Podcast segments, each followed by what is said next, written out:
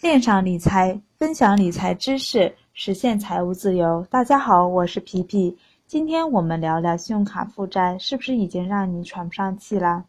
皮皮，快救救我吧！一记账才发现自己已经掉进漩涡里了。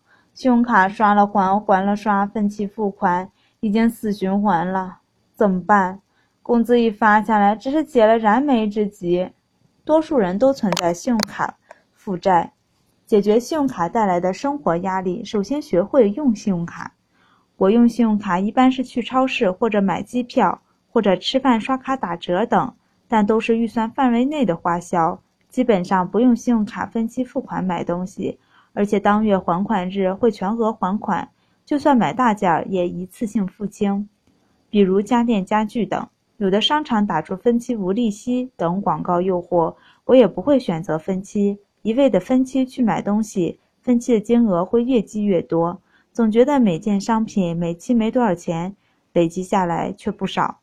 信用卡的免息期，所谓的免息期是指从银行记账日起至到期还款日中间的期限。比如我账单日是二十五日，我在一月十日刷卡消费五千元，结算在一月二十五日的账单上，二月十三日是到期还款日。如果全额还款，则能享受免息；如果到期日我只最只还最低还款五百元，那么就不存在免息了。银行会按照全额计息或者按未清偿部分计息。全额计息是刷了五千元，到期还了五百元，那么按照全额计息方式，在二月二十五日的对账单中，循环利息为五千乘以。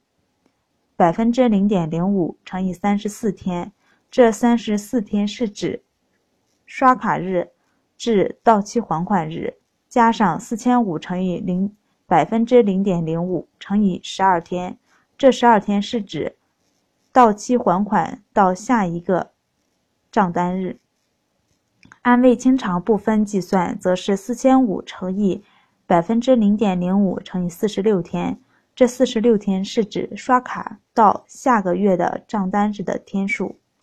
不了解的朋友可能还不太清楚，看看文字的解说会明了很多。皮皮，如果按这么算的话，万分之五的日息月复利的话，折算为年息是百分之十八。Oh my god！我一定是疯了，以后再也不把账单分期了。如果信用卡欠的不是特别多，就一次性还清吧。如果欠的太多，就按最低还款走，但记住不要再增加了，否则就真的出不来了。好了，我们下期见。千种人，千种观点，欢迎大家留言讨论。以上只是个人谬论哦。